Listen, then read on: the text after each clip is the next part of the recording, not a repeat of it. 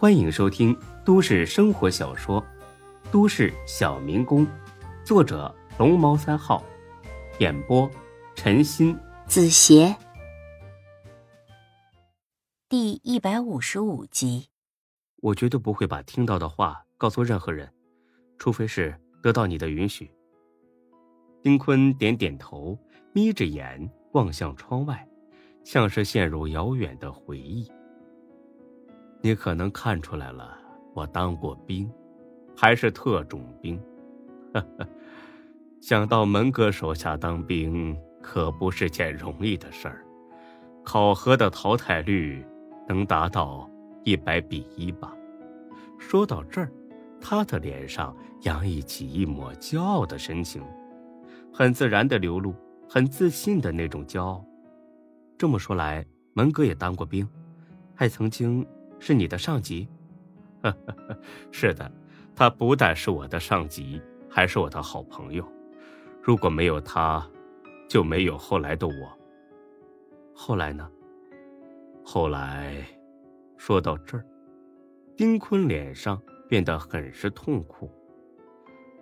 后来我们一起执行任务，目标是一对全副武装的毒贩，因为我的责任。导致任务的失败。丁坤越说，声音越小，看得出来，虽然已经过去这么多年了，但是他心里的自责并没有减少半分。孙志安慰的说道：“人生在世，谁都会犯错的，一次失误，并不能说明什么。”丁坤十分痛苦的摇了摇头。有的错可以改，但是那一次，我害死了一个战友。孙志这才意识到事情的严重性。和平年代能执行这种任务的，那肯定是精英中的精英。因为自己的失误害死了战友，恐怕不只是脱掉军装那么简单。那后来，后来是门哥替我顶了罪。等我知道的时候，他已经离开了部队。他本来可以在部队里待一辈子的，全部是因为我。我还记得，他和我说过的最后一句话。他说：“小坤，我走了，不管你以后做什么，一定记得做人要善良。”说着，丁坤很内疚的。低下了头。我复原之后，到处打听他的消息，但这么多年一无所获。我本以为这辈子都不会再见面了，没想到，在你这里和他重逢。所以我很感谢你，谢谢你，孙志，是你圆了我的心愿。孙志听罢，心里边。五味杂陈，若不是亲耳所闻，他绝对不相信丁坤刚才这些话。他也明白了，那天丁坤见到门森的时候，不是害怕，而是激动和尊重。这种重逢，应该算得上他乡遇故知了。那你们是不是得好好叙叙旧？丁坤苦笑一声，一脸的无奈。哈哈哈，我给门哥打过电话了，他好像还在生我的气，不肯见我。孙志万万没想到，像丁坤这种大佬也会被人拒之门外。坤哥，你别着急，说不定过几天他就想明白了。丁坤点点头，嗯，但愿如此吧。沉默了几秒钟。他再次抬起头，恢复之前那种淡然的模样。孙志，既然咱们这么有缘分，我也就不把你当外人了。我听说你和高勇在一起搞房地产，对吗？啊，其实没我什么事儿，我就是跟着凑个热闹。丁坤听罢，很爽朗的笑了起来。见了他好几次。还是第一次见他笑得这么真诚，不能吧？要不是你从中搭线，富春江集团也不可能把地让给高勇。竞标的当天，我可是亲眼见到了呀！啊，丁哥，你也去竞标了？对呀，我们拍的是中盛路的那一块地，打算建一座五星级的酒店。孙志听罢，连连啧舌：“五星级酒店，连地皮带盖楼带装修，那少说也得投上好几亿吧？”丁坤的实力真不是吹出来的。呵呵，丁哥是做大生意的，我听着都害怕。呵呵，见笑了。生意都是从小做到大的，你不是在做火锅店吗？其实餐饮行业是比较辛苦的。但做好了，利润也很可观。你可不要小瞧了火锅店。要是将来做出品牌，在全国开上几百家连锁店，那也不得了啊！这话说到孙志的心窝子上去了。这是他一直以来都在考虑的问题。夜深人静的时候，他时常问自己：这辈子究竟想干什么呀？毫无疑问。他想出人头地，但这是一个曲折又难熬的过程，而且很有可能受尽苦难之后，到头来落得一场空。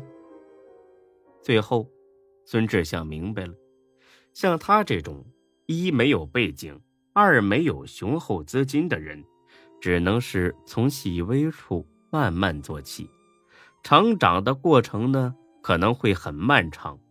但也会更踏实，而丁坤的话点醒了他，他现在最需要做的就是品牌。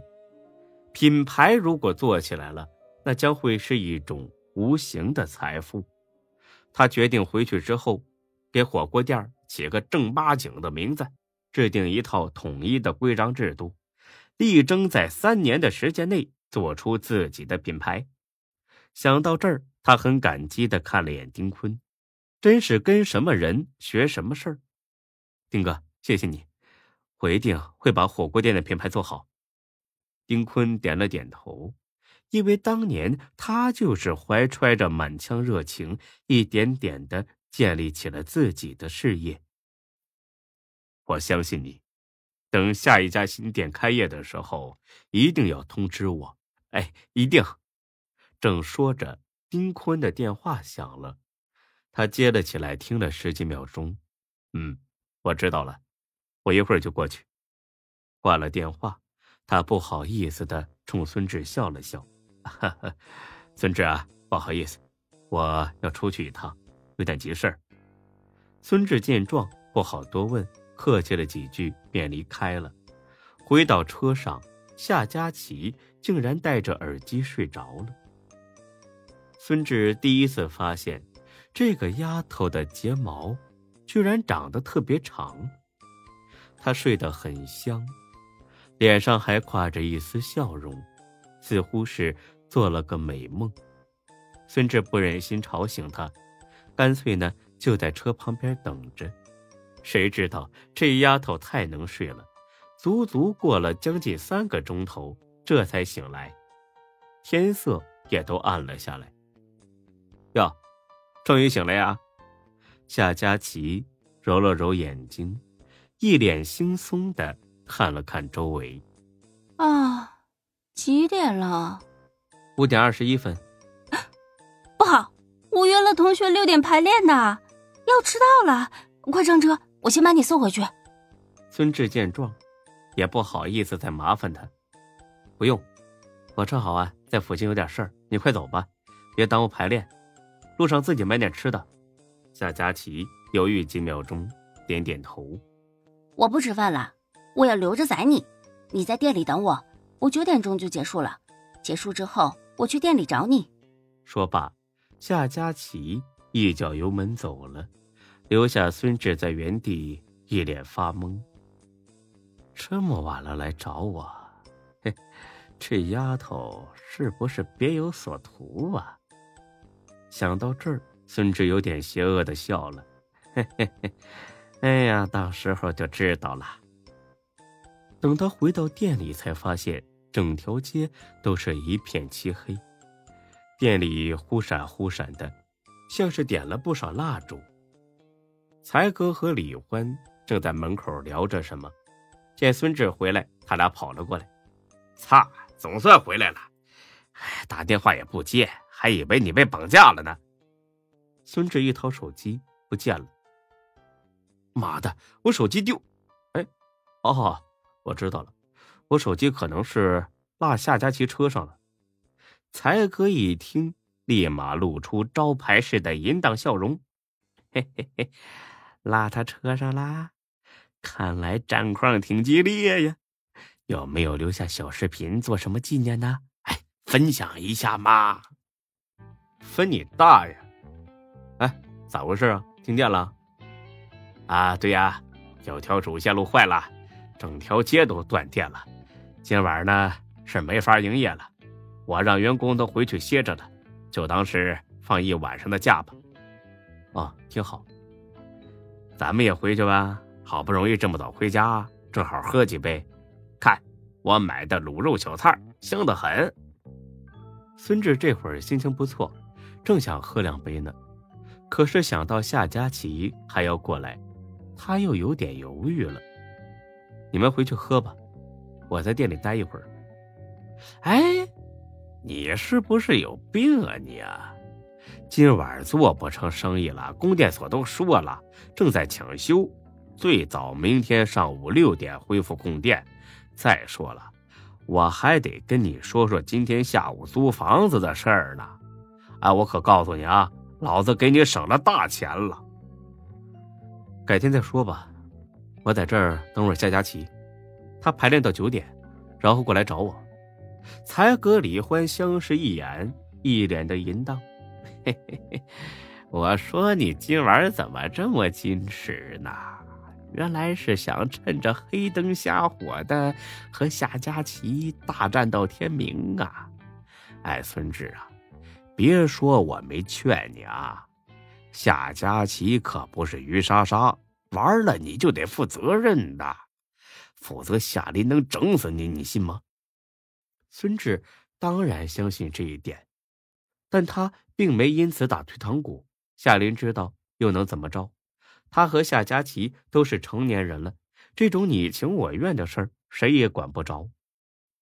本集播讲完毕，谢谢您的收听，欢迎关注主播更多作品。